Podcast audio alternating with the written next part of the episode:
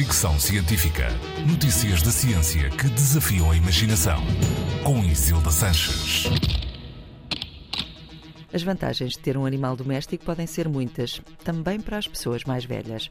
Um estudo americano publicado no Journal of Aging and Health concluiu que pessoas com mais de 65 anos que têm animais domésticos há mais de 5 anos têm melhor desempenho em testes cognitivos do que pessoas da mesma idade que têm animais domésticos há menos tempo ou pessoas que não têm sequer animais domésticos. O desempenho destes donos de animais foi particularmente notável nos testes de memória verbal, mas os investigadores também notaram mais atividade física, mais massa muscular, menos incidência de diabetes e também menos problemas de hipertensão em pessoas com mais de 65 anos e com animais há mais de 5.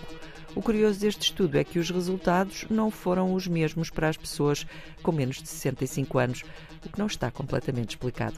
Apesar de não ser possível fazer ligações causa efeito e dizer que, de facto, os animais domésticos melhoram a vida de todas as pessoas com mais de 65 anos, este estudo fornece evidências de que isso pode acontecer e ajuda a perceber melhor a relação entre animais domésticos e pessoas idosas.